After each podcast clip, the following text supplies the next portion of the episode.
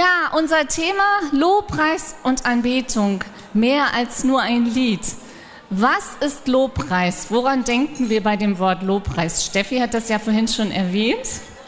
Also vielleicht ja an Singen oder einen bestimmten Musikstil oder an Rhythmus vielleicht oder vielleicht denkt der eine auch an Tanzen bei Lobpreis oder eine Band zu haben oder vielleicht ja sogar entscheidend für die Gemeindewahl. Vielleicht denkst du auch bei dem Titel, Lobpreis bedeutet mindestens sechs Lieder in einer Lobpreiszeit zu singen. Oder zehn vielleicht. Im Internet habe ich gelesen, Lobpreis ist eine super Waffe gegen schlechte Laune. Ist ja auch was dran. Unsere Welt ist voll von Lobpreis. Spaziergänger loben die schöne Landschaft, die Berge, das Wetter. Frauen loben das neueste Outfit, vielleicht die Antifaltencreme. Oder wir loben das tolle Fußballspiel oder auch nicht. Konzertbesucher loben das schöne Konzert, die schöne Musik. Und ich lobe die schöne Deko hier beim Frauenfrühstück mit Noten. Habt ihr das schon gesehen? Was loben wir Christen? Was sagt die Bibel über Lobpreis?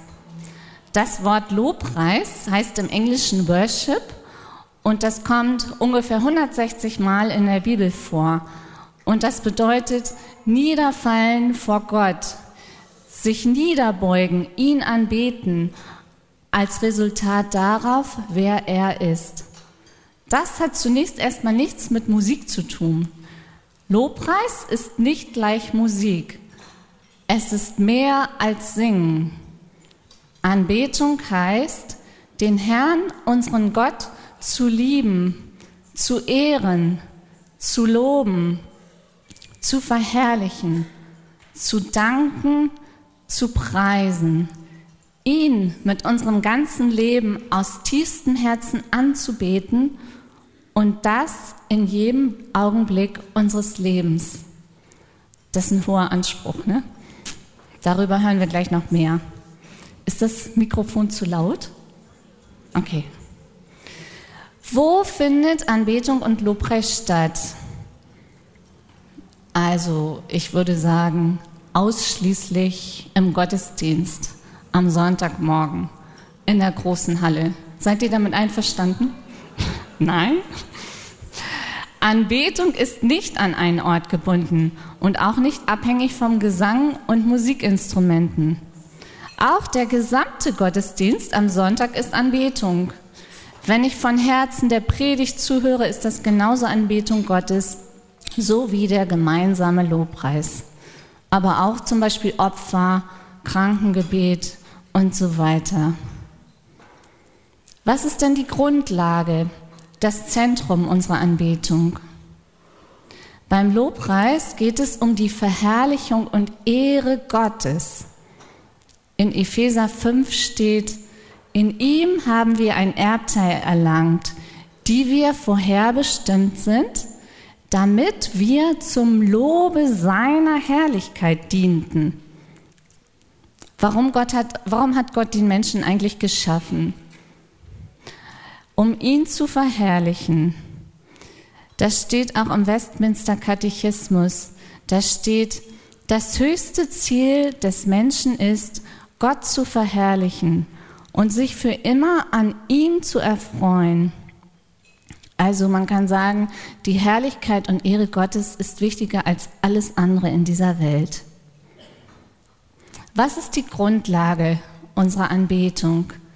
Die Grundlage ist das Wort Gottes. John Stott sagt, Gott muss zuerst zu uns sprechen, bevor wir irgendeine Möglichkeit haben, zu ihm zu sprechen. Er muss uns erstmal offenbaren, wer er ist, bevor wir ihm unsere Anbetung bringen können. Also ist der Lobpreis eine Antwort auf das Wort Gottes. Gottes Wort leitet und erfüllt unseren Lobpreis. Die Grundlage unseres Lobpreises liegt also nicht in uns, denn aus uns heraus können wir Gott nichts bringen, weil wir sind ja geistlich tot. Das steht in 1. Korinther 2. Der natürliche Mensch aber vernimmt nichts vom Geist Gottes. Es ist ihm eine Torheit und er kann es nicht erkennen. Die Grundlage ist also Jesus Christus, der uns aus freier Gnade den Geist Gottes schenkt. Dadurch wird unser Herz erneuert, so dass wir Gott überhaupt erst erkennen können, das steht in Johannes, ihn lieben und ihn in Wahrheit anbeten können. Da gibt es viele Bibelstellen, aber die lese ich jetzt nicht.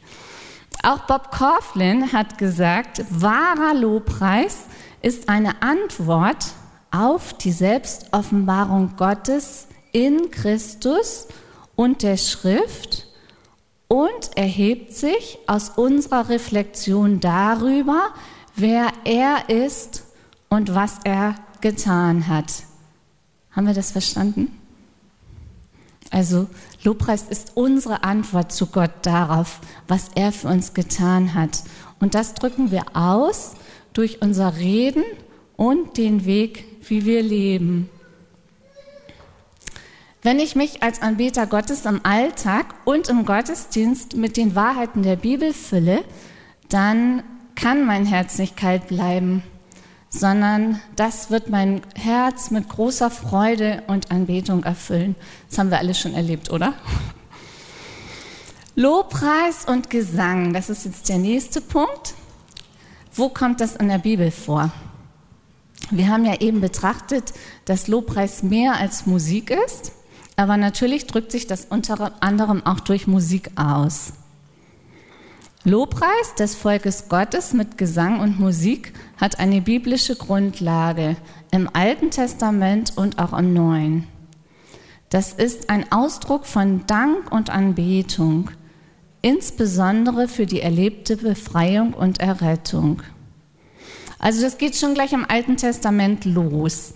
Im ersten Buch der Bibel, da steht das erste beschriebene Lied in der Bibel. Wisst ihr, was das ist?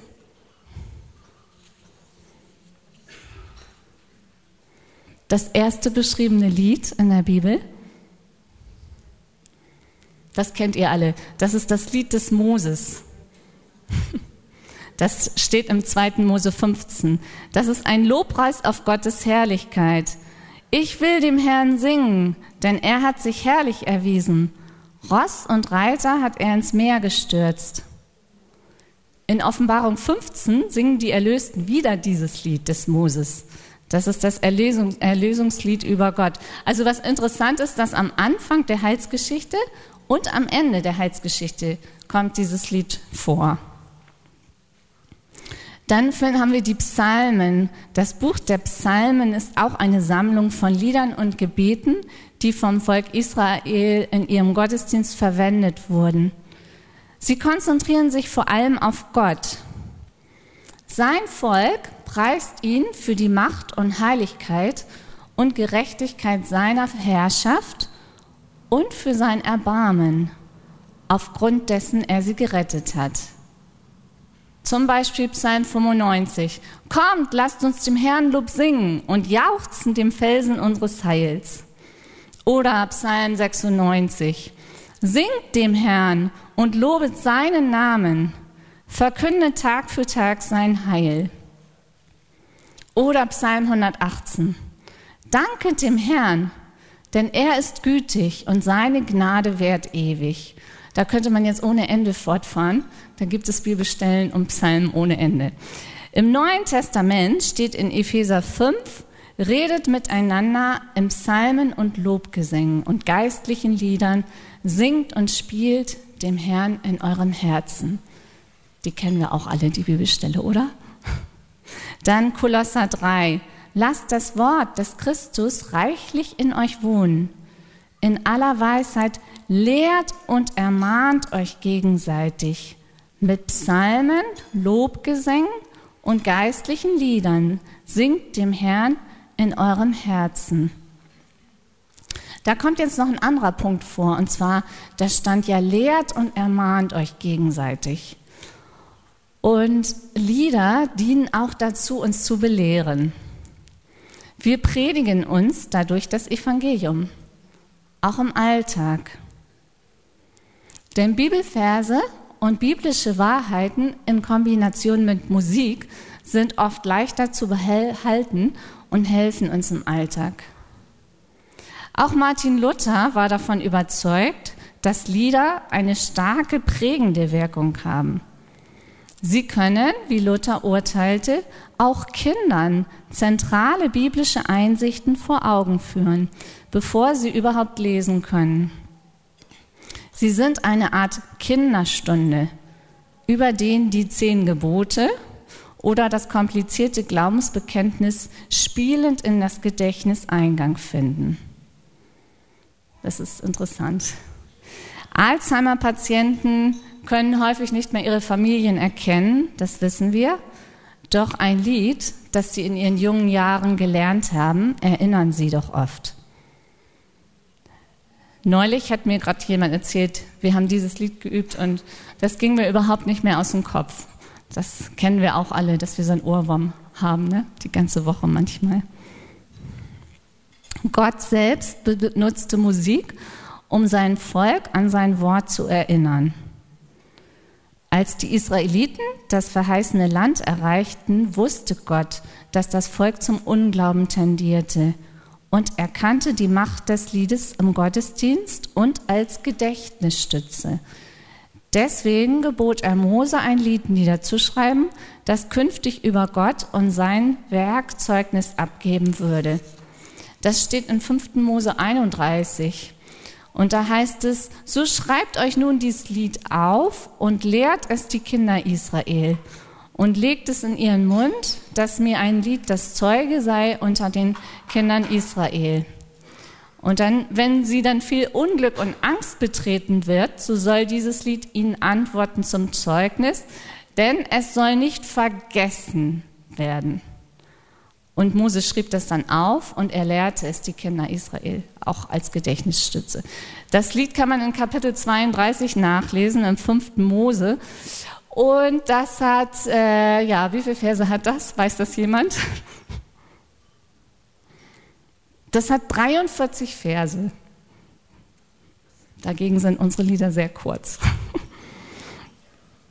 Warum ist das denn so wichtig, dass wir uns mit dem Evangelium beschäftigen und dass wir uns auch im Alltag daran erinnern und das nicht vergessen,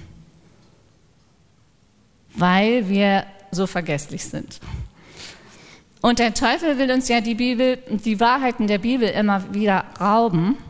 Er flüstert uns nämlich zum Beispiel ein, du bist nicht mehr Gottes Kind, du bist viel zu schlecht und schon wieder hast du versagt. Kennen wir das? Was können wir ihm dann entgegenhalten? Ja, ich bin ein Sünder, aber Jesus hat für meine Schuld bezahlt.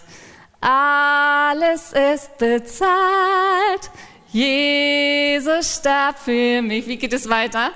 Am Kreuz gab er sich für mich hin, nahm meine Schuld auf sich. Oh, ist das nicht schön?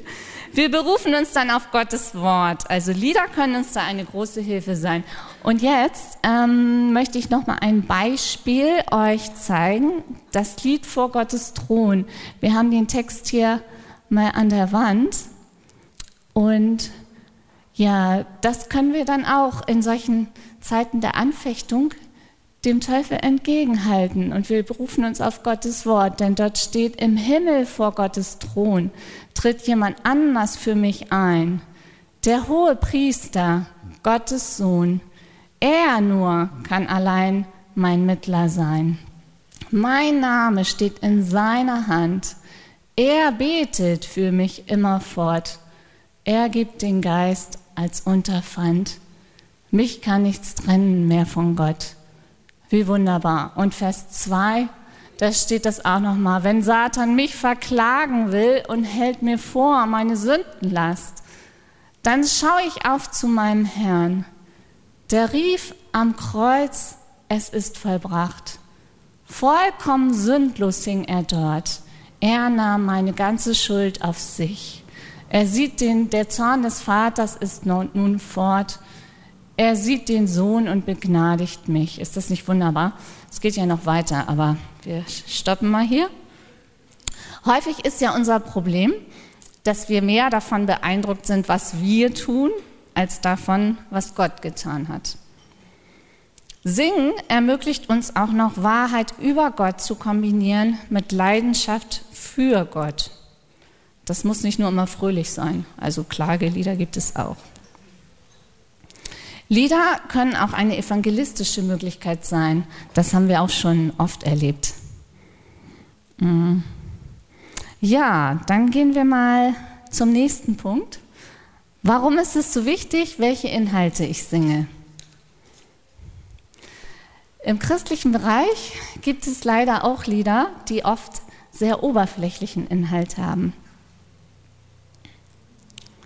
Ich habe eine ganz große Liebe in mir. Ich habe eine ganz, ganz große Liebe in mir.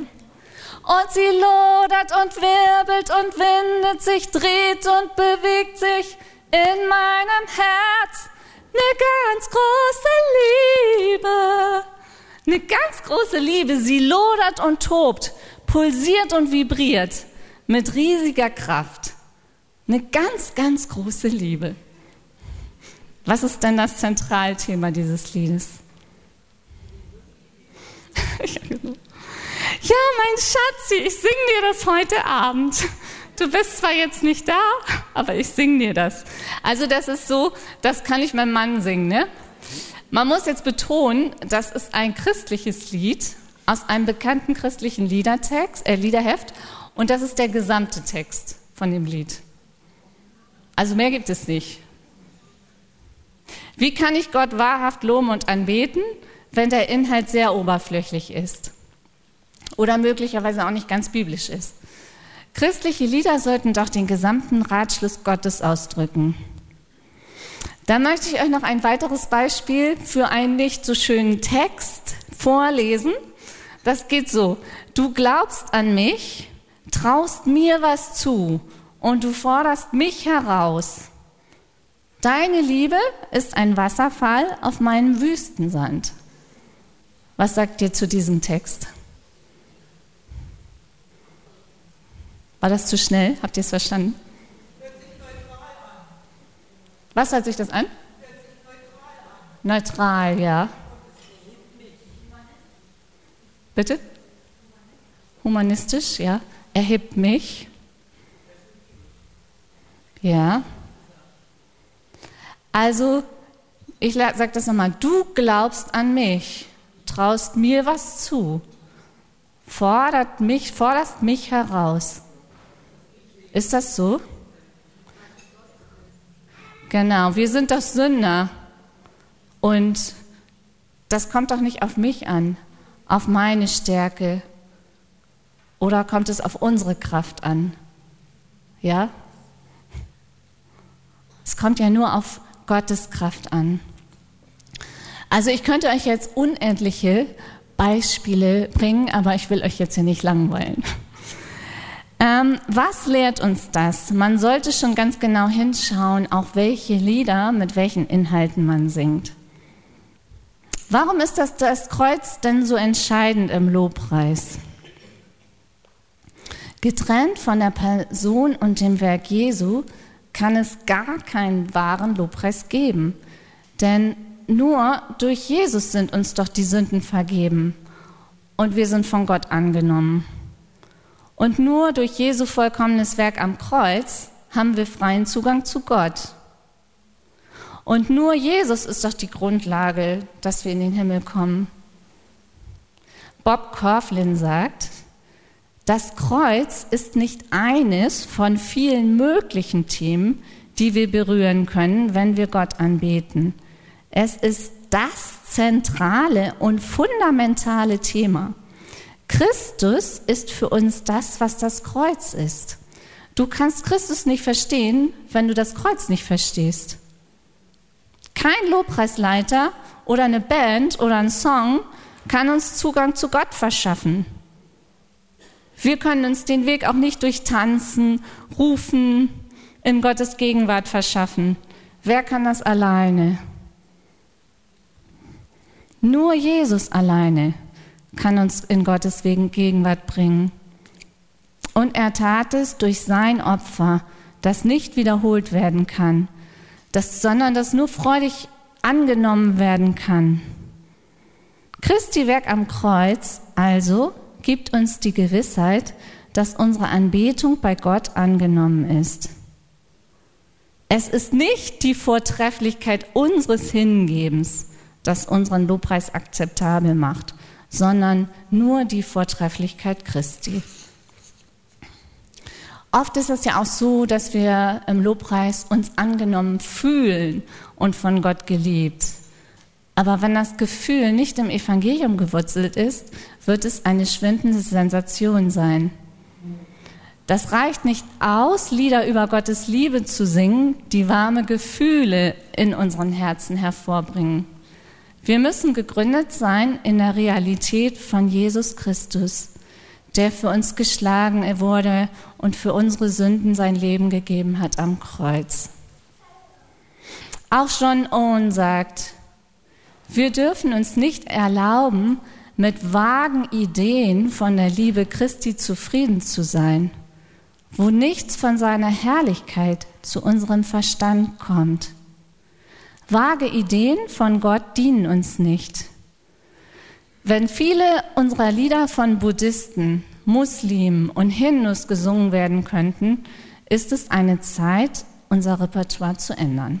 Es ist nämlich manchmal so, auch im christlichen Bereich, die Lieder sind austauschbar und nicht mehr so klar. Also unsere Lieder sollten nicht unklar oder vieldeutig sein. Selbst Martin Luther sagte, im Singen muss Christus unser Lied werden. Wenn die Inhalte unserer Lieder nicht bestimmt sind von Gottes Schöpfung, Charakter und Taten, sind wir nämlich versucht, Lobpreis mit einem Musikstil zu verbinden oder einer Zeit des Singens. Und dann kreieren wir nämlich unser, unser eigenes Bild von Gott so wie wir es mögen, von ihm zu denken. Es gibt äh, viele gute moderne Lieder, die auch inhaltsstarke Texte haben, aber auch in alten Liedern findet man ähm, sehr gute Inhalte, manchmal auch mit einem ganzen Thema, das durch mehrere Strophen hindurchgeht. Und ähm, ihr könnt euch ja mal ein evangelisches Gesangbuch vornehmen und da mal die Texte durchlesen also ich habe das schon gemacht und festgestellt, das ist ein totaler Segen. Und eigentlich sind da Predigten drin in den Liedern. Ähm, das ist ja auch ein, sag ich mal, ein evangelisches Kulturerbe, was uns da mitgegeben wurde. Leider ist es ja so, dass die Kirche die Inhalte nicht mehr glaubt, leider. Ich möchte euch mal ein Beispiel eines wirklich schönen Liedtextes geben. Das ist ähm, das Lied Mir ist Erbarmung widerfahren. Und das können wir vielleicht mal kurz einblenden. Das ist von Friedrich Hiller und basiert auf 1. Timotheus 1. Könnt ihr lesen, ne? Mir ist Erbarmung widerfahren, Erbarmung, deren ich nicht wert. Das zähl ich zu dem Wunderbaren. Mein stolzes Herz hat's nicht begehrt. Nun weiß ich das und ich bin erfreut und ich rühme die Barmherzigkeit. Und Vers 2. Ich hatte nichts als Zorn verdient und soll bei Gott in Gnaden sein. Gott hat mich mit sich selbst versöhnet und macht durchs Blut des Sohns mich rein. Wo kam dies her? Warum geschieht das? Erbarmung ist es und weiter nichts. Und nochmal Vers 3. Das muss ich dir, mein Gott, bekennen. Das rühme ich, wenn ein Mensch mich fragt. Ich kann es nur Erbarmung nennen. So ist mein ganzes Herz gesagt. Und was kann ich dann machen? Ich kann mich, ich beuge mich und bin erfreut und kann nur die Barmherzigkeit rühmen. Was ist das für ein Inhalt? Das geht noch weiter, das Lied. Also wenn ich das lese, das spricht mich richtig an. Jetzt kommen wir zum nächsten Punkt. Lobpreis in Prüfung und Not. Lieder, die Gottes Wort widerspiegeln, ermutigen uns in Versuchungen und Kämpfen. Besonders in Zeiten der Not können sie uns stärken und eine Kraftquelle sein.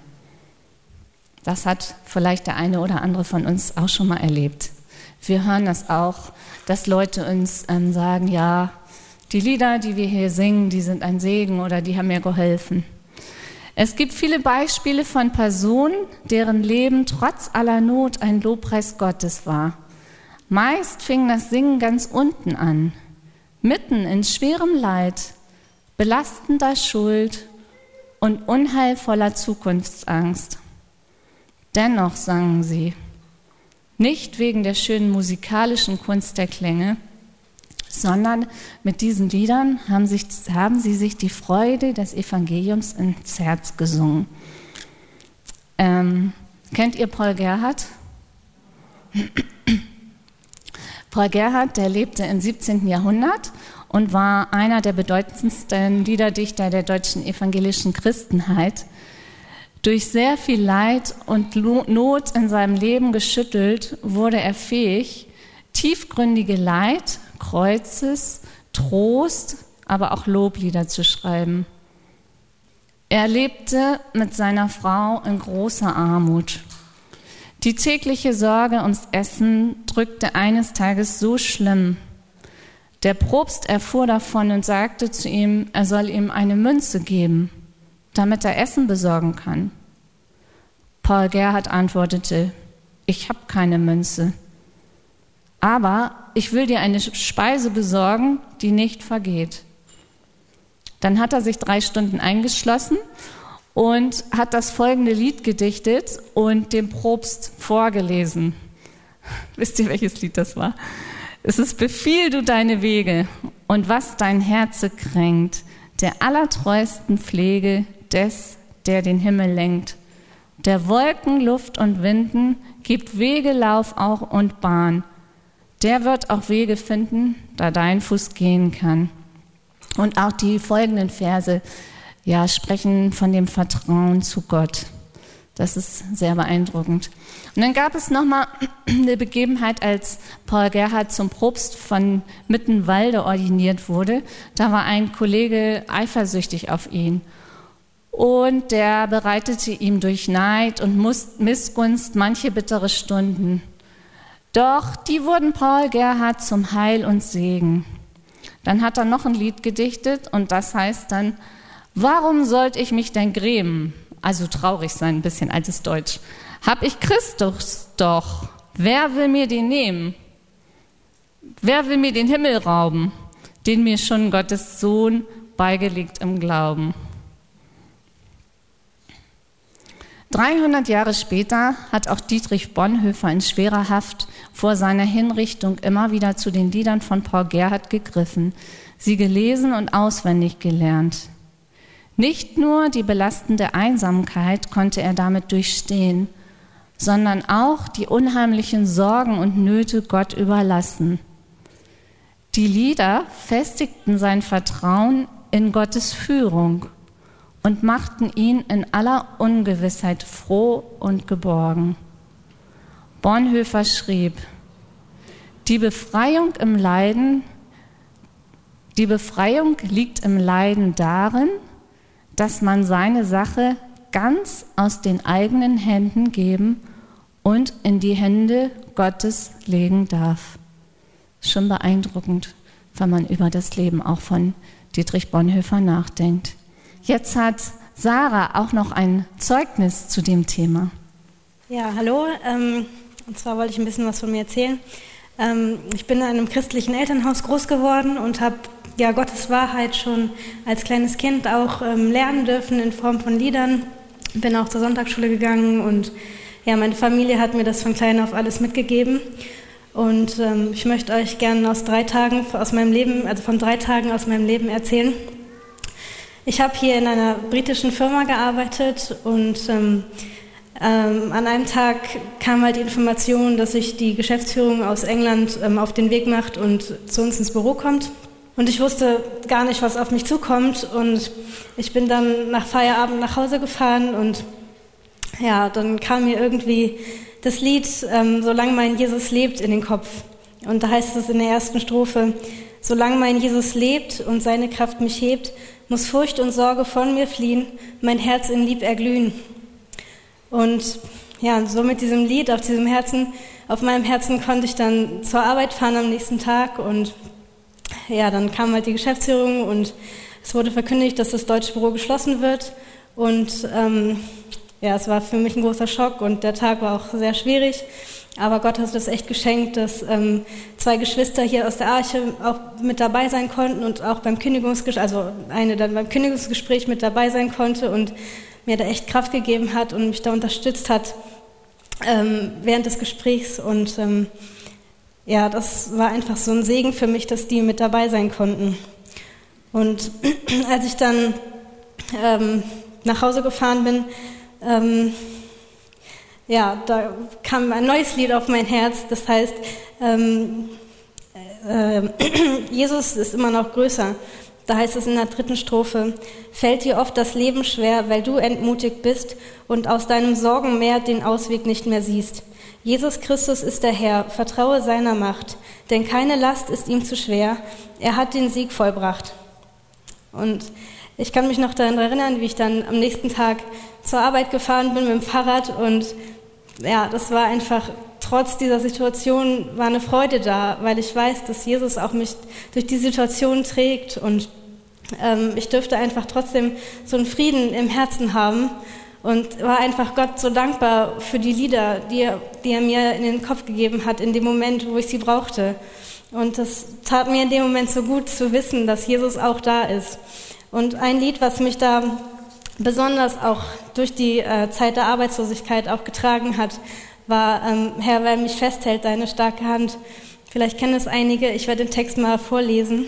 Da heißt es, Herr, weil mich festhält deine starke Hand, vertraue ich still. Weil du vor Liebe dich zu mir gewandt, vertraue ich still. Du machst mich stark, du gibst mir frohen Mut. Ich preise dich, dein Wille, Herr, ist gut. Herr, weil, mich, weil ich weiß, dass du mein Retter bist, vertraue ich still. Weil du für mich das Lamm geworden bist, vertraue ich still.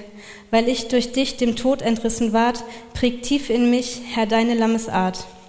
Herr, weil du jetzt für mich beim Vater flehst, vertraue ich still. Weil du zu meiner Rechten helfen stehst, vertraue ich still. Droht mir der Feind, so schaue ich hin auf dich. Ein Bergungsort bist du, o oh Herr, für mich. Besonders die vierte Strophe. Ist auch die Zukunft meinem Blick verhüllt, vertraue ich still. Seitdem ich weiß, dass sich dein Plan erfüllt, vertraue ich still. Sehe ich nicht mehr als nur den nächsten Schritt, mir ist genug, mein Herr geht selber mit. Das war, was ich euch so erzählen wollte aus meinem Leben, wie der Herr mich da auch mit Liedern getragen hat und die er mir zur richtigen Zeit in den Kopf gegeben hat. Danke.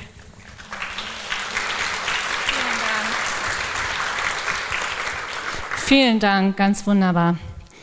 Jetzt ähm, möchte ich auch nochmal zusammenfassen und auch noch zur praktischen Anwendung kommen.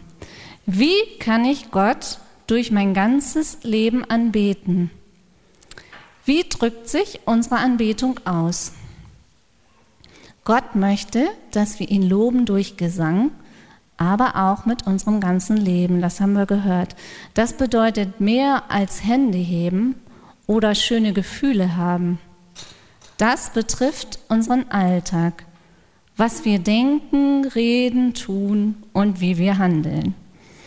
Anbetung beginnt als erstes in unseren Herzen und drückt sich dann auch aus durch sichtbare Taten. Anbetung beginnt in unseren Gedanken. Wir anbeten Gott, indem wir glauben, dass er überhaupt existiert. Der Tore spricht im Herzen, es gibt keinen Gott. Das steht im Psalm 14. Wir anbeten Gott, indem wir Christus als wirklichen Gewinn und Schatz erkennen. Das hat Auswirkungen auf unser Leben und den Grad unserer Zufriedenheit. Der wahre Anbeter lebt in dem Bewusstsein, dass Gott immer da ist, immer arbeitet und alles zu unserem Guten führt, zu seiner Verherrlichung. Wenn Dinge im Alltag nicht so laufen, wie wir sie uns vorstellen, das kommt schon häufiger mal vor bei mir, Wünsche sich dann nicht erfüllen, dann haben wir die Wahl, Gott zu vergessen oder uns daran zu erinnern, dass er da ist, arbeitet und felsenfest und unveränderlich ist. In Römer 11 steht, von ihm und durch ihn und zu ihm sind alle Dinge geschaffen. Und er ist der wichtigste Teilnehmer im Alltag. Anbetung drückt sich auch aus durch unsere Liebe. Wahre Anbeter lieben Gott. Jesus sagt in Markus 12, du sollst den Herrn, deinen Gott, lieben von ganzem Herzen, mit deiner ganzen Seele, mit deinem Verstand und mit aller Kraft. Was wir am meisten lieben, wird bestimmen, was wir aufrichtig anbeten. Das bedeutet, dass wir auch Zeit mit Gottes Wort verbringen, denn darin können wir seine Stimme hören und das ehrt ihn und anbetet ihn. Anbetung drückt sich auch aus durch unseren Glauben.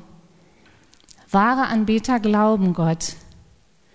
In Hebräer 11 steht, ohne Glauben ist es unmöglich, Gott zu gefallen. Wer zu Gott kommen will, muss glauben, dass es ihn gibt und dass er die belohnt, die ihn aufrichtig suchen. Also wenn wir Gott vertrauen, wird er dadurch auch geehrt. Anbetung drückt sich auch aus durch unsere Dankbarkeit. Wir anbeten Gott, indem wir ihm danken. Denn er hat uns ja so viel geschenkt, dass unsere Worte nicht ausreichen, ihm zu danken. Er überschüttet uns ja ständig mit so viel guten materiellen und geistlichen Segen. Fanny Crosby, die lebte im 19, 19. Jahrhundert, das ist eine Liederdichterin von vielen tausend Liedern, die erblindete im Alter von sechs Jahren, hatte ein schweres Leben. Und sie sagt, ich vertraue dem Herrn Jesus und so ist mein Herz immer voll Dank. Das ist auch beeindruckend. Also wenn wir undankbar sind, wird Gott dadurch nicht angebetet. Anbetung drückt sich auch aus durch unser sehnsüchtiges Erwarten. Das heißt, wahre Anbeter sehnen sich danach, dass Jesus wiederkommt und dem Elend und Leid auf dieser Erde ein Ende macht und dass er einen neuen Himmel und eine neue Erde schafft, in denen Gerechtigkeit wohnt. Das gibt jetzt noch mehr Punkte. Anbetung drückt sich aus durch unseren Gehorsam, durch unsere Worte, durch den Dienst und so weiter und so weiter und so weiter. Anbetung drückt sich auch aus, indem wir niemals vom Evangelium abrücken. Das haben wir schon gehört.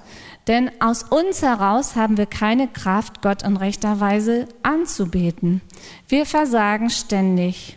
Unsere Gebete sind oft selbstzentriert, stolz. Unser Gehorsam ist unvollkommen und wir sind oft undankbar. Wir verlieren oft die Sicht für Gottes Heiligkeit und was es ihn gekostet hat, uns zu vergeben. Wir tun auch Dinge, die wir nicht tun sollten und sündigen aber doch haben wir das unbegreifliche Geschenk der Erlösung erhalten. Und dafür möchten wir Jesus anbeten. Er erlebte ein vollkommenes Leben im Gehorsam für uns. Wenn wir versagen, erinnert uns das Evangelium daran, dass uns vergeben ist. Wir können uns nur in dem Kreuz Christi rühmen, nicht in unseren Leistungen. Galater 6, es sei aber ferne von mir, mich zu rühmen als allein im Kreuz Christi. Wir tun, was Gott schon bevor wir geboren wurde, für uns vorbereitet hat. In Epheser 2 steht, wir sind sein Werk geschaffen in Christo Jesu zu guten Werken, welche Gott zuvor bereitet hat, auf dass wir in ihnen wandeln sollen. Also noch einmal, Anbetung heißt, den Herrn zu loben, in guten wie auch in schlechten Tagen. Und ich möchte ähm, mit einer Geschichte abschließen.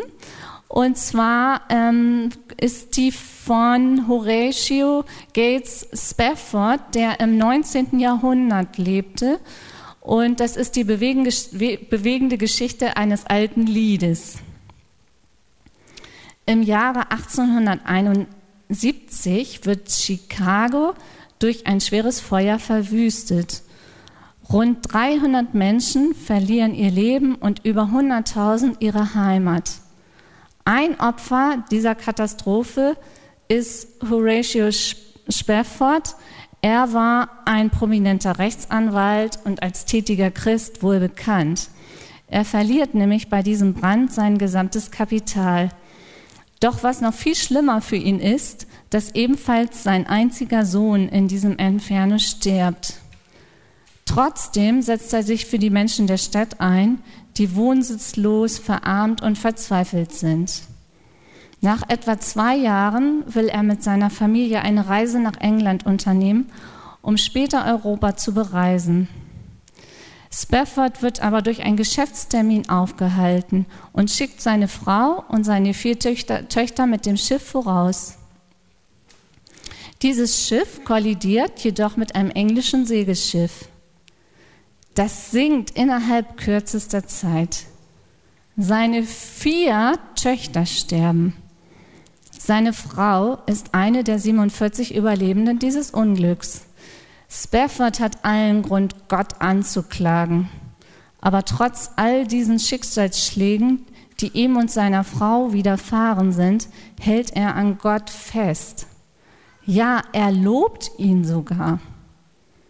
Sein Glaube bewegt ihn dazu, von sich selbst auf andere zu schauen. Unglaublich. So gehen beide 1881 nach Jerusalem und helfen dort den Menschen. Durch ihren Einsatz kommen viele Muslime und Juden zum Glauben an Jesus Christus.